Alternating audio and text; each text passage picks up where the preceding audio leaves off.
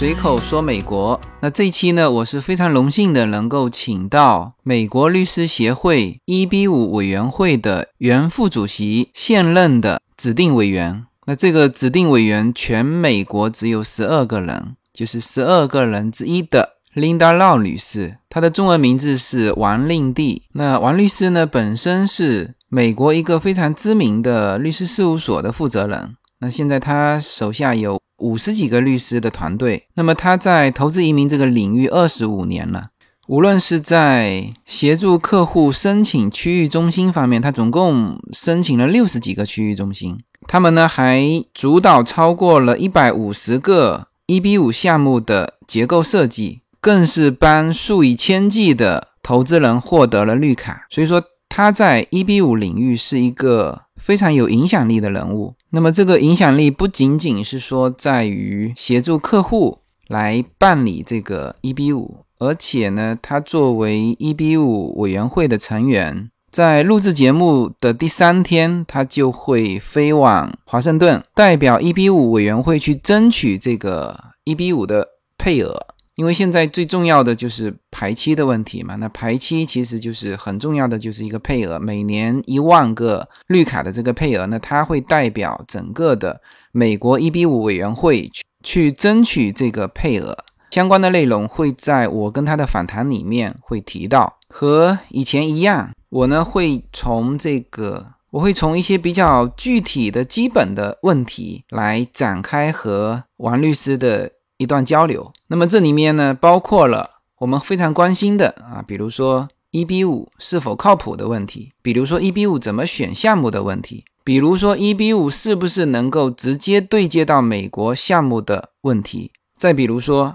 如果 EB 五的过程当中出现问题，如何维权的这些方面的讨论。当然，在节目的最后，王律师呢还会给随口说美国的听众独家透露一些。接下去，EB 五面临着一些调整的一些信息，好吧？那我们尽快的来进入我和王律师的这个交流现场。那麻烦您跟这个我们国内的随口说美国的听众打一个招呼。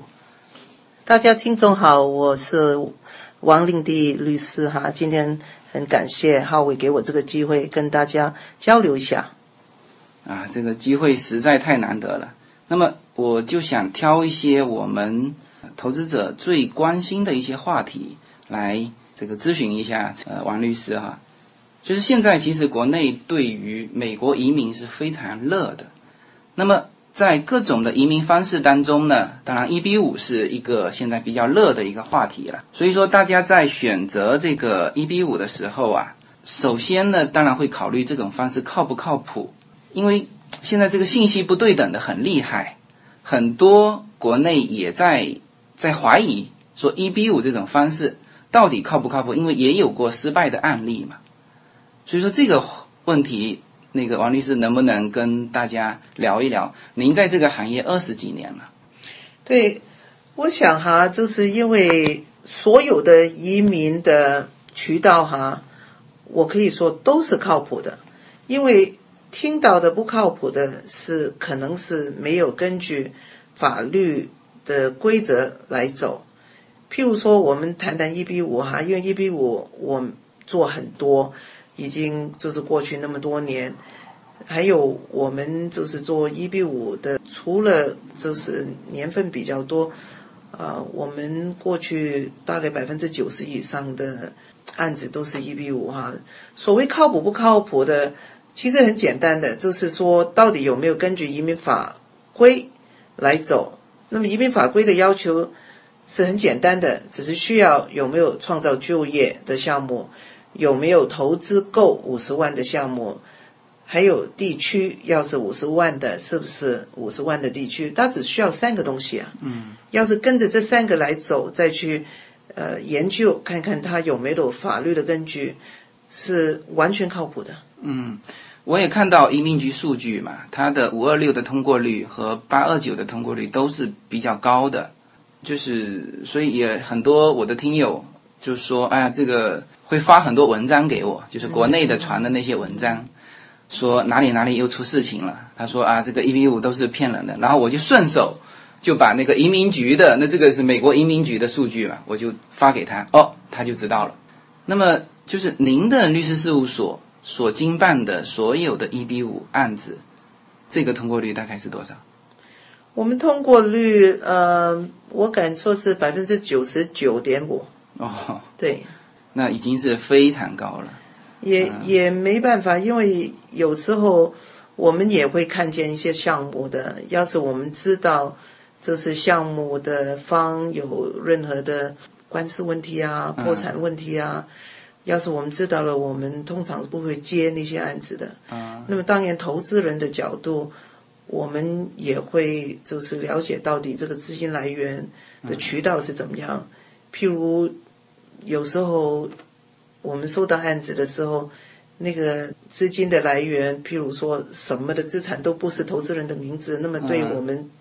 做案子比较有难度，那些我们也不敢接。嗯，对。那那即使是这样情况下，你刚才说还有百分之零点五，我想问一下，那个百分之零点五是什么原因？我可以跟你讲哈，是有两个案子，主要是因为我们后来才知道里面的文件是假文件，哦，是客户提供了虚假的哦，那这个就但是后来我们也上诉了，我们也把所有假文件换成真文件，哦但是后来呃客人觉得就不想做了，哦就抽签了，但是那个工作量很大，因为我们把旧呃旧的假文件全部。都是要解释，因为不能说哦，这个是假文件，要解释，那么再给他真文件。嗯，那么另外一个案子就是，呃，不是中国人的案子，是俄罗斯的案子，哦所以那个也有一些的政治因素在里面。哦对，OK。那王律师刚才聊到了这个一比五的整体的一个情况，所以说这这个事情，我觉得呃大家还是心里要有一个数，就是说到底一比五是一个什么样的呃一个移民方式。那么好，如果认可一比五，那么接下去呢，其实重中之重啊，就是选择项目，就是选择项目，就是在国内很多人现在有两种态度啊，一种叫选择中介，因为国内他只能接触到中介嘛，嗯哼哼，他们就觉得嗯这个中介非常靠谱，非常大。还有一种呢，那他就理解说应该选择项目，您觉得应该怎么选？我觉得，因为我们接触中介也很多，接触项目也很多，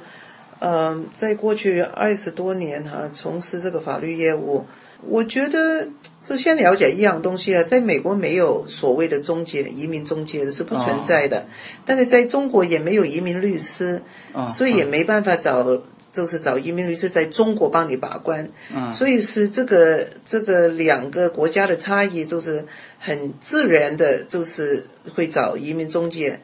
那么，要是你有一个选择哈，我觉得你可以多了解项目方面，因为项目方面的信息，你一个电话可以过来，要是英文不懂，跑来一趟找个翻译，还有很多项目的也有翻译的，并不是说中介他的介绍不好，而是要是你可以的话，还是亲自，了解一下比较好。那么有时候呢，我发觉很多的投资移民的项目哈，通常是因为小孩子有这个需求要过去念中学啊、的时候，那么妈妈就去找中介了。那么爸爸就觉得就是说，哦，这个是小孩的事情，我不理，或者我参与度很少。嗯，所以从这个角度呢，我觉得爸爸妈妈都应该参与度多一点，多了解一点一下的状况。不是说妈妈没有能力去做分析，但是多一个人去考虑这个项目是对小孩子好的。因为我往往看见有一些的项目是。当出状况的时候，小孩子很可怜，可能十四岁、十六岁、十八岁，一下子已经念书两年了，就要考虑怎么样回国。回国，嗯对，所以对小孩子的的冲击是很大的。所以我觉得，要是能花一点时间去了解，你不亲自了解，可能通过朋友了解，通过美国商业律师了解，通过自己跑一趟或者怎么样多了解是没错的。千万不要说搭个顺风车，曾经有三个人批了，十个人批了，二十个人批了，一百个人批，都是你就一定批，不一定的。But how many times you stand up for yourself? Make a point. You have a reason.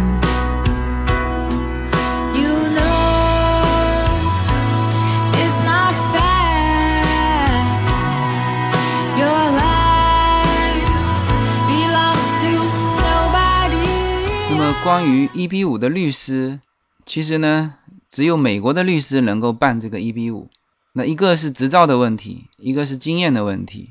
但是呢，我就听过国内的中介，他把这个项目律师和移民律师呢解释成为什么呢？说是项目律师在美国，移民律师在中国，也就是中介请的在中国的律师，那造成了投资者的一个误区，就认为说，哦，我办这个一比五是不可脱离国内的中介，因为国内的中介配了什么移民律师。那么实际上呢，在美国也有项目律师跟移民律师这种说法，但是哈，我解释清楚哈，项目律师是帮这个区域中心做这个一比五的项目框架的啊，比如说某某项目，他在做项目之初，就是要把这个东西说我可以变成一比五的时候呢，需要请这边的律师事务所来帮他设计做这个项目方面的一比五的包装。和设计，啊，这是项目律师。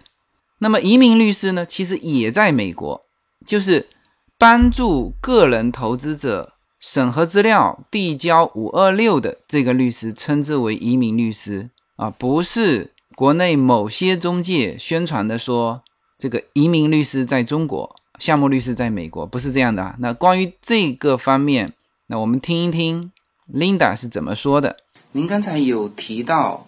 国内没有移民律师，那现在国内呢有，就是他们他们传的有几种说法啊，就是说说还移民律师和项目律师都要有，而且这两个还要分开。你听过这种说法吗？对，我懂。他们感觉是移民律师在国内，项目律师在美国，是这样的吗？不不一定的，项目律师是绝对在美国，因为项目律师要处理很多的法律文件，我们也有处理项目的法律文件。法律文件处理好了之后，我们就不会参与他的法律文件，因为他已经弄好文件，他就去发行了。譬如说，他有一百个投资人发行的文件，我们会参与。我明白了，您说的项目律师是他的那个整体项目帮他做出来的那种，对对对。那移民律师就是帮个人做五二六的这个，对。但是我们帮项目做文件也是移民律师啊，啊，也是移民律师，只是项目的移民律师。那么我们还会跟项目的房地产律师、项目的证券律师，还有跟项项目的商业律师，我们每次开个会哈，电话会议搞文件，可能五六个律师在上面。嗯。但是主要是我们的移民律师、项目律师来主导。嗯。我们就说我需要这个经济报告是怎么样的去分析，我需要这个商业。嗯。呃，商业律师是怎么样去帮我设计这个架构？因为我要符合移民的法规跟规则，才让投资人可以顺利拿到这一个的绿卡。您刚才说的都是这个，就是项目的这个。那么对于他个人投资者来说，他能接触到的就是他自己的那个帮他过五二六的那个律师，那个是称之为移民律师，是吗？两个都是移民律师。第二个移民律师呢，就是说处理投资人的投资人的移民申请。那么我们事务事务所呢，也做投资人的移民申请。嗯。但是因为有利益冲突啊，就是说我也代表项目在做他的文件。那么我也代表投资人在处理他的个人申请。嗯，在接投资人的案子的时候，也要跟项目讲清楚。嗯，你们之间可能以后吵架的时候，嗯，到时吵架我不能代表，嗯，任何的一方，或者只能代表一方，所以我先告诉您。所以投资人是有选择的。他说我不要项目的移民律师是完全可以的，嗯但是也有很多的投资人也喜欢项目的移民律师，因为。我们是所有的文件，我们都了解，也知道内容，所以他打个电话来，他说：“哎，当初这个文件是怎么回事？”我们很简单就可以告诉他的。对，但是更顺。对，通常要是一有呃投资人跟项目有争议的话，我们不可能代表两方的。啊，对。那也就是说，国内其实国内中介他们没有配移民律师吧？没有。没有，没有，一般是没有。我我之前就听过一种说法，就是说，呃，国内没有一个律师能够做一比五，哦，不敢这样说。我觉得中国的律师非常杰出的。嗯，其实我碰到那么多中国律师，真的很了不起。嗯我觉得他们的能力还有他们的，嗯、法律呃知识背景啊，就是比我们律师都很强的。嗯只是在可能是他们没有做这一块，只是他们的专业范围之内，他们没有做这个移民法，美国移民法。那么要是他做了，他也没办法送件，他也需要一个哦美国律师帮他签字，没错，所以比比较累了。其实你想一想，资金来源的报告，嗯，是关于中国的法律，对不对？嗯嗯，其实中国的律师应该参与啊，我欢迎中国律师参演。啊，就是验资这一块，对对对。啊那么我们在上海的事务所也有很多的是在中国有律师执照的，啊就是因为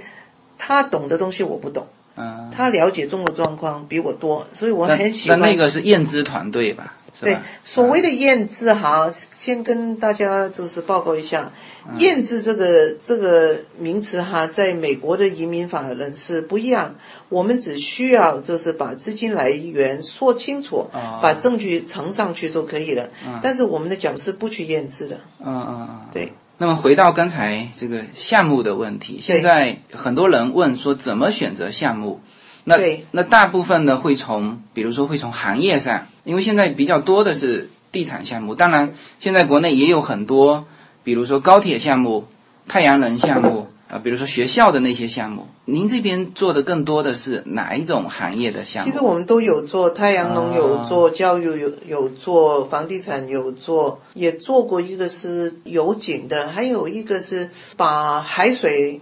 啊抽出来要要把盐分剥海水开，淡化，对对，水淡化，就是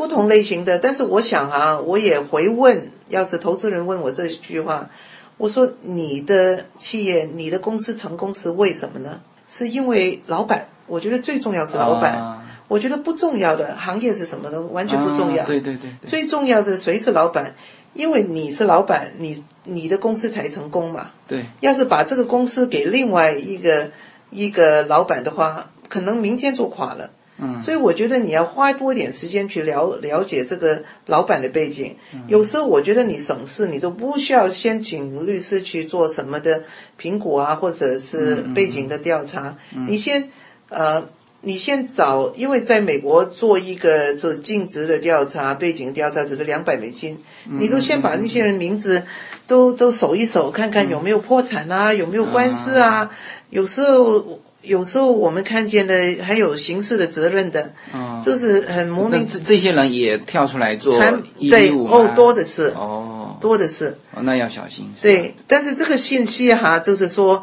一般的人没有人会告诉你，所以你要是、呃要是可以的话，我建议这个是第一步。那么第二步呢，其实很简单的，就是靠不靠谱这个项目。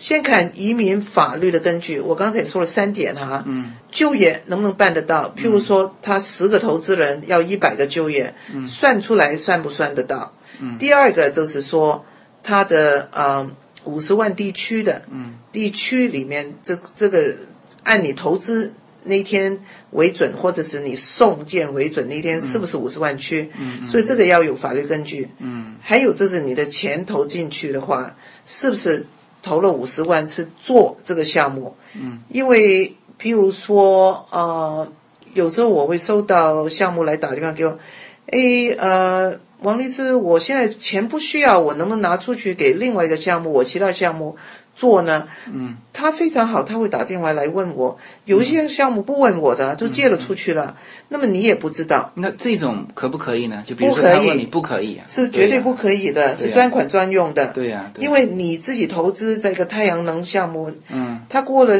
半年之后，他投到一个学校的项目，嗯，因为你送进去的商业计划书是太阳能的嘛，你不能转的。对了，这里面提到一个 SEC，对我知道很多的项目它有到 SEC 去注册，那是不是代表它注册了的这些项目就比较靠谱？其实所谓的注册哈，因为证券法是证券法是要求哈，就是在招募投资人的时候要把所有的风险要告诉投资人。那么在有一个叫做 Regulation S 的时候，是美国以外的投资人的时候，他证券呃监管局对这个项目的要求不高的。他说，因为他们是外国人，我们是不是很需要你就是配入那么多东西给他们？但是这个可能会变，因为现在就是在呃十月一号哈，我们估计这个移民法会改。因为上去年在移民法在这个呃草稿的时候，那个呃法案我有参与去修改，里面有提到这个问题，就是说能不能证券监管局的它的呃范围扩张都就包括就是美国以外的投资人，包括所有中国投资人。那么另外呢，就是说，假如你招募的。呃，活动是在美国境内发生的，譬如说投资人跑来了，你给他看项目了，签约了，或者是投资人的小孩子在这边也看项目也签约了，那些就属于证券监管局的管理之下的。在这管理之下，它有很多的要求，就是说你所有的风险要披露的。有时候我们会看见一些发行文件，就是说，哦，明天可能打仗，后天可能下雨，在呃在下呃下个月可能有地震，所以你的项目都不能。不能盖好的，这就是证券监管局的要求，就是说所有的风险你要配露给投资人。嗯，所以有时候你们呃投资人可能收到一些的发行文件，他说怎么这么糟糕？这个项目把所有坏的东西都告诉我，因为他他是证券监管局的要求，其实也是保护项目，因为项目说我都告诉你了，你还是投。嗯，所以也不要太太害怕或者担心，因为他是一定要要做这个事情的。但是这个配录的角度哈，譬如说，要是我知道这个项目是有有这个破产的，那个当事人有破产的，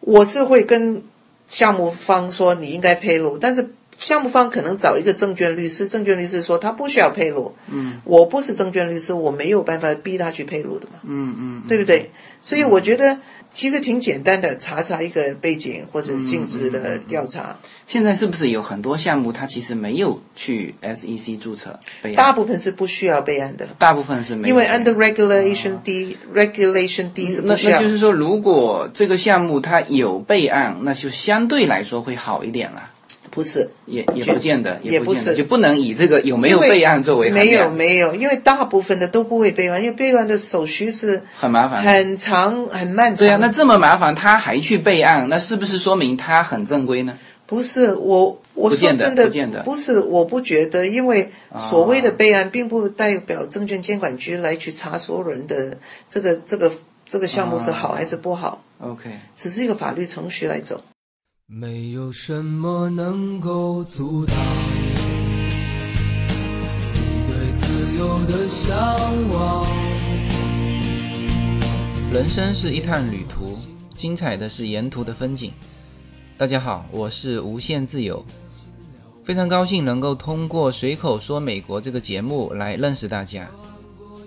我每周都会在洛杉矶为大家录制一期随口说美国。现在大家除了可以听到我的音频节目之外呢，还可以登录我的微信公众号。我公众号的名称是 L 一二零一零零一一五无限空间。这是一个新移民家庭分享美国生活的点点滴滴的一个个人空间。同时，为了更好的与大家互动，我还开通了与随口说美国同名的新浪微博。移动互联网的神奇之处呢，就是可以把同类的人拉得很近，天涯若比邻，世界地球村。让我们享受这个自由连接的世界吧。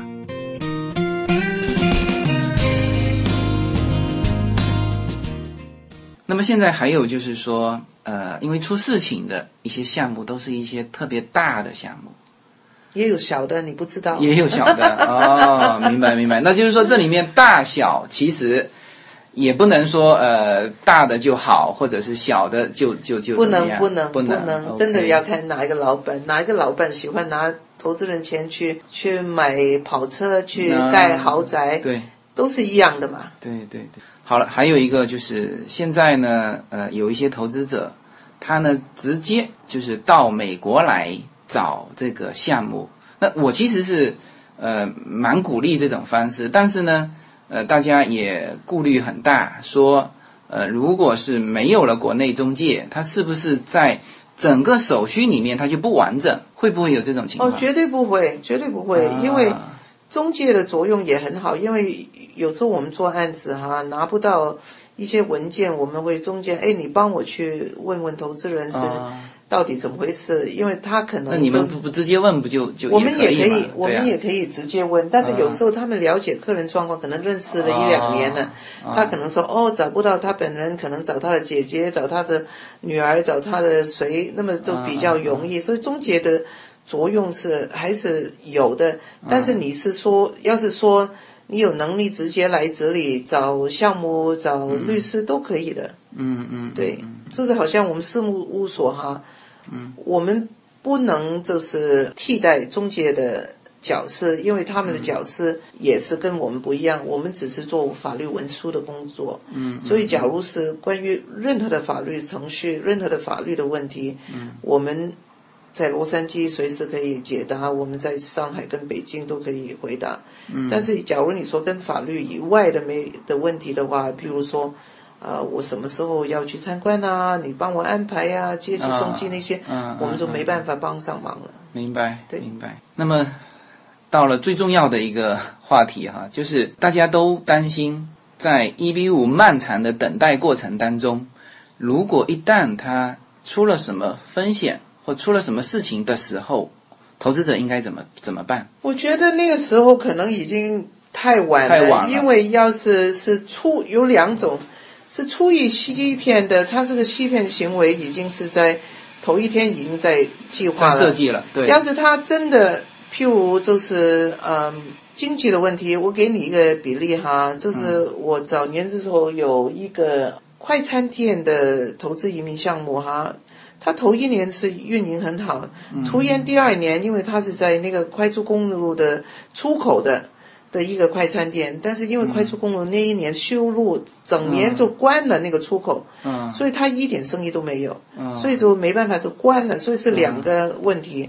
那么，假如你说就是出于欺骗的那一种呢，其实你走早一点，只要定期的，可能每个月啊或者每两个月啊去了解它的运营的状况，要去看的看它的财务报表啊，要去看它的。呃，银行就是流水啊，全部都可以要求的。嗯，那么还有，你要是没有时间，就请个律师在这边，因为美国的律师是有点不一样，跟中国哈。我们美国律师，你付我们一个就是，譬如说咨询费，第一次跟你聊个电话，可能一个小时，我们就变得是你的律师了。嗯，你以后再打电话来，可能三个月之后，你说哦，王律师，你帮我去查查什么东西的话，我要是帮你打个一个电话是五分钟，我就算你五分钟的钱。嗯，所以我觉得就是不要怕，就是说哦。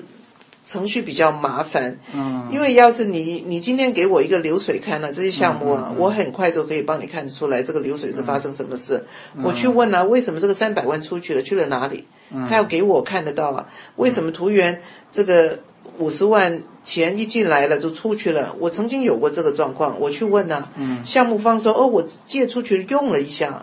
我说不可以啊，我要这个钱回来，因为我没办法送件，你要是不给我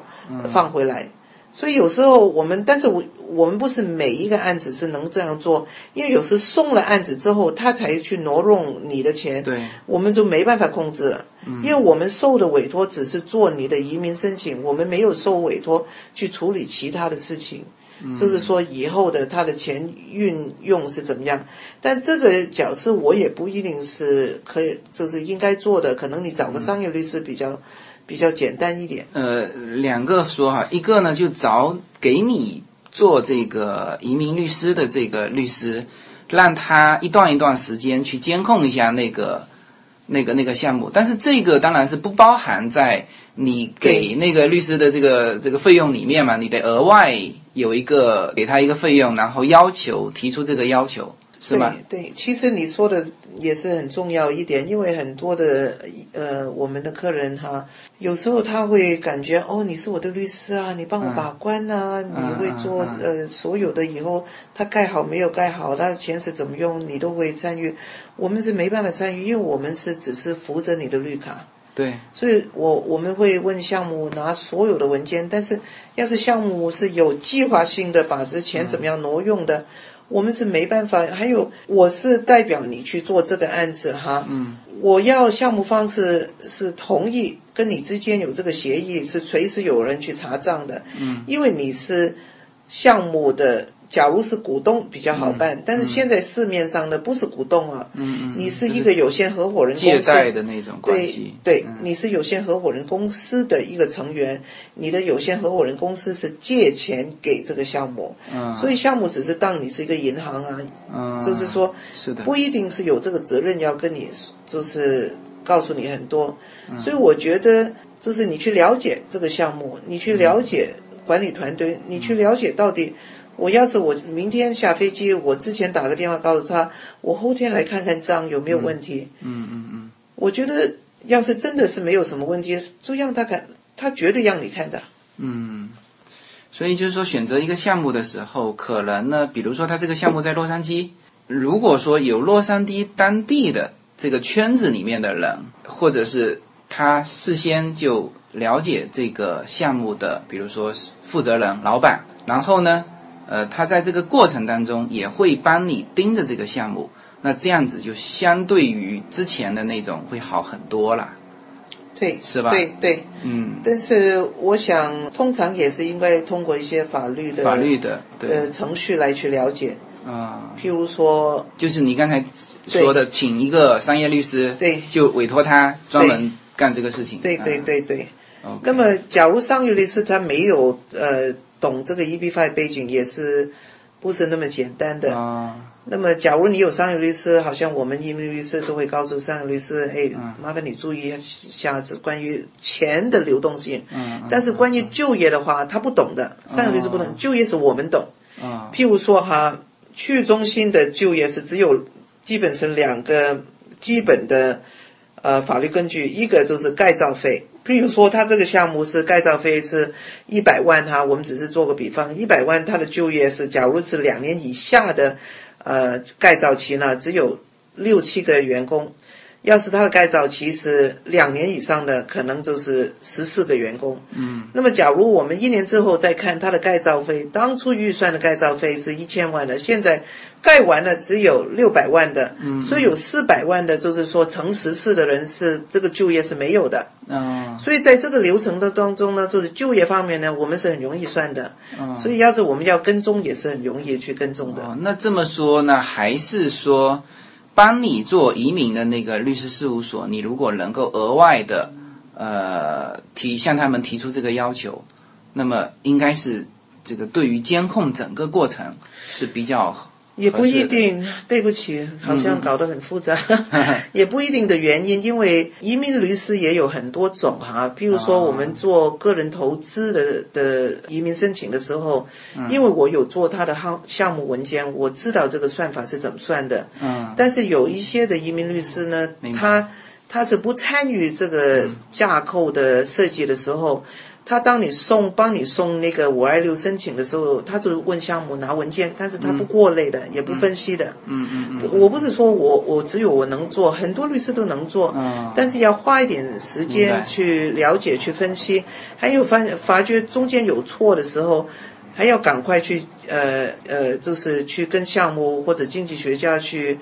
告诉问他到底这个是怎么回事。我们常常会收到报告是经济学家是错的，嗯。我们去把他要要跟他呃纠正过来的。是啊，其实我遇到很多听友，他们其实项目啊，都虽然说没有爆出来说已经不行了，但是呢，比如说我有一个听友，他呢递交五二六，呃，他两户家庭嘛，他和他的哥哥两户家庭一前一后，一个已经十八个月了，五二六还没批下来，一个已经二十一个月了，五二六也没批下来，那他就去问那个律师，律师说嗯这个没有办法，就是只能等。有办法，哦。因为我们现在都已经帮很多客人去送了，就是送到联邦法院哈、这个叫 writ of mandamus 啊、writ of mandamus 的意思呢是送到联邦法院，也是也是移民局的名字在上面，但是他不是说所谓跟移民局打官司，只是说要一呃。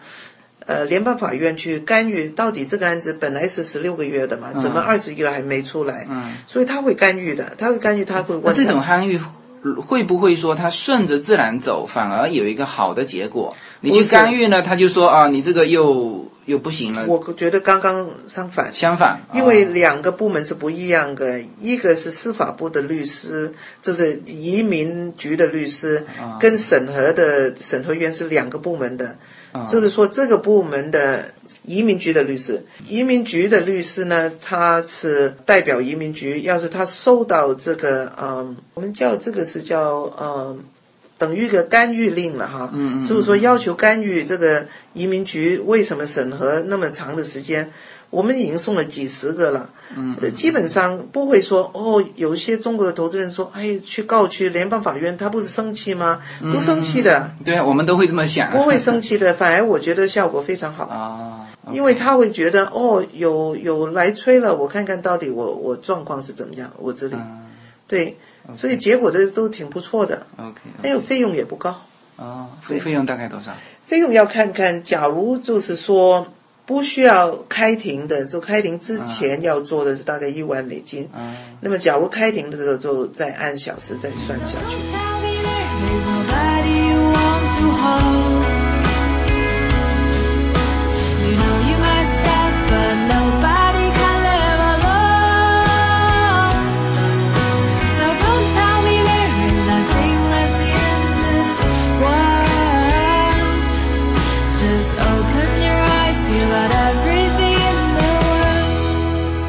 那到节目最后呢，就是嗯，现在对于一比五啊，两个非常关心的就政策性的问题哈、嗯，一个就是九月三十号这个门槛啊，大家都说要抬高，您怎么看这个事情？我觉得会抬高的。现在有一个嗯，有两个说法啊。一个说法就是说，好像去年一样，我们大概七月八月的时候，我们这个委员会就会收到这一些的呃议案哈，那么就要求我们反馈给意见。嗯，那么我去年也有参与这个议案的修改的工作。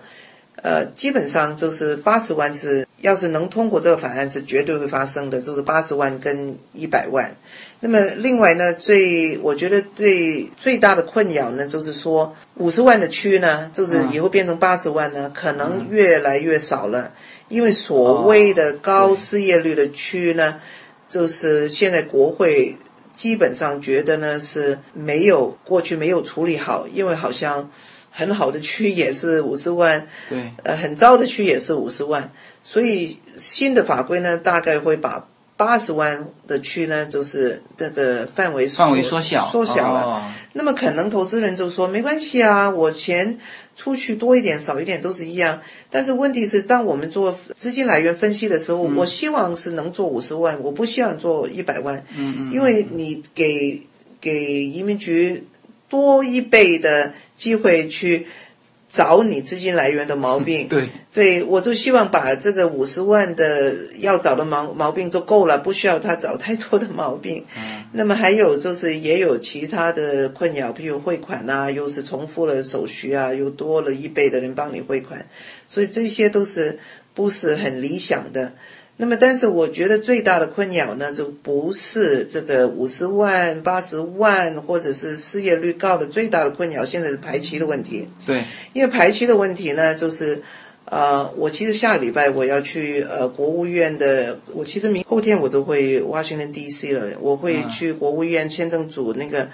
呃负责全世界的签证的的配额的决定的一个就是负责人哈，他已经是非常非常是呃维护 EB5 投资人，就过去那么多年，他能找到什么配额，他都会。就是尽量是符合投资人的需求，所以我们现在委员会啊也在想用什么方法呢、去争取多一点配额。嗯，那么这个配额呢，是总共就一万个配额，只有一万个配额，只有一万配额。对，那那那那种说法说一万个绿卡变成一万个家庭的，这个有没有可能不可能，啊？不可能，因为所有其他的优先，第一、哦第二、第三、第四优先都是按一张绿卡是一个配额，所以没有理由是第五优先的投资移民是哦全不变。但是我们正在谈的，现在正在谈的是有没有从前浪费的配额，就是哦从前其他的类别的，譬如说人家用了百分之七十，剩下的能不能拿回来用，或者是投资移民头十年的时候很少配额啊，嗯能不能把那现在拨回来再用？现在在谈这些事情。嗯，那我看呃，现在那个移民局的费用也从一千多提高到三千多。现在就是说，这个这个是就是建议，就是要我们啊反馈，啊就是到底我们同不同意？但是其实这个反馈也没有什么作用的。一般嗯移民局要增加费用的是，要是他已经办通知的状况来来，就是要求我们给他意见的时候，一般也会也会发生的啦。对，那现在就是这个排期，我看除了排期，他的那个就审核的那个 painting 的那个人数也非常多。对，所以现在就是我们比较，就是我们律师的群队就比较在意，就是怎么样把这个排期，对呀就是赶快，就是能拿多一点。因为其实呢，不是移民局不愿意去把这些积压的案子赶快出来，嗯因为他也在想，我出来也没用啊，排排期也排期也照等，因为你是排期的日期是按你送件日，譬如说我今天是六月一号，二零一六年送的话，嗯，你只要那个日期在你的送件开始来算排期。我什么时候出来没不重要啊，我十六个月出来，二十二个月出来不重要，因为你反正要等这个排期它是这个意思。对，如果排期超过三年，我觉得就比那个技术移民的排期都长了。我觉得不会超过三年，不会现在超过啊不会不会，啊现在是二零一四年，不会不会。但是就以现在的那个递交的那些呃件数，你去除以每年的这个一万个，那有的有一种说算法说要十年，我觉得这一个也要看看，就是嗯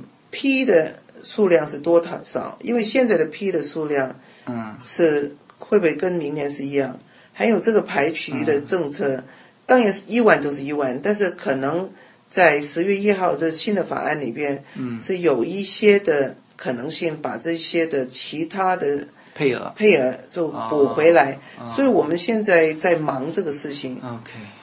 呃，我们也非常希望您能够多说一说这个，因为我很多听友都在排队，对，他们每天都在看那个表啊，说哎呀，怎么会整整一个月才过去七天？就是一个月的时间，他那边才跳了七天嘛，就觉得非常每天都在盯着这个表看，也我想，呃，这个是我们在在默默工作的，是没有人知道的。啊所以我礼拜二去问他这个问题。啊，这个这个非常感谢，非常感谢。好的，那今天非常非常荣幸能够请到王律师来做我们的节目。我觉得这一期节目呢，对于国内的投资者来说，确确实实是属于比较我们能够准确的来了解 EB 五以及呃，包括现在的一些呃具体的一些问题啊、非常感谢王律师。哎不也可以，不要客气，谢谢。啊，谢谢。好，回到播音室，刚才我和 Linda Long 女士的交流，绝对是美国一比五的第一手的资讯了。所以呢，对于听友当中有一比五投资意向的听友来说，啊，绝对应该认真的啊，甚至反复的多听几遍，因为我跟 Linda 的交流当中，讯息量其实是很大的。那么在我的公众号上有这个标出我的咨询微信哈，那么加我微信的大部分是咨询投资移民的。那因为我有我有给听友提供就移民的咨询服务，所以我现在呢也基本上是混在这个圈子里了，每天都和律师、项目方在交流这些移民政策。应该说呢，想和听友们说的其实还有很多很多，但是呢，我又不愿意把这个节目啊做成是太专业的这种投资移民的节目，所以说我现在在考虑哈，我会分出一个专辑，是专门是随口说美国的移民专辑。那这个专辑呢，就和随口说美国分开来。那么这个专辑呢，将从头到尾详细的来介绍 EB 五，会从 EB 五开始，然后呢会介绍到各类的移民方式，从 EB one、EB two、EB three 到 EB four 到 EB five。那这样呢，我会既照顾到有移民需求的听众，那么应这个喜马拉雅的要求，我可能会把它做成一个付费的专辑。那对于这个经常给我打赏两百块的这部分，对于移民有刚需的这部分听众来说，这个付费应该是不成问题哈。那这样子呢，又把我的这个专业的移民的专辑和我随口说美国啊原来的这种。做中美文化交流的这一块分开来，那我觉得这应该会是一个两全的一个一个办法，好吧？那这期的节目呢就到这里啊，觉得这期节目内容非常好的啊，一定要给我打赏哈。觉得我的专辑不错啊，觉得我准备新开的这个随口说美国移民专辑的想法不错的，也欢迎给我评论留言。好，谢谢大家。Once again. There's no point. How many times